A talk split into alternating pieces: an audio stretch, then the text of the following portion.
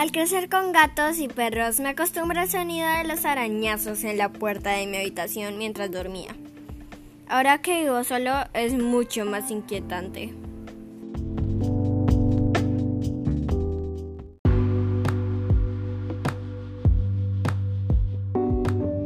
Algo horrible te sigue a todas partes. Mira a la izquierda, a la derecha, a tus pies, en el vestíbulo, debajo de la cama.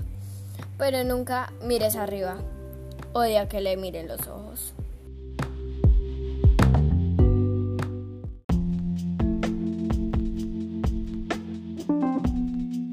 Esta mañana encontré en mi móvil una foto mía durmiendo. Vivo sola. Mi mamá dice que no pasa nada, que solo es un montón de ropa sobre una silla en la oscuridad. Pues ese montón de ropa acaba de toser.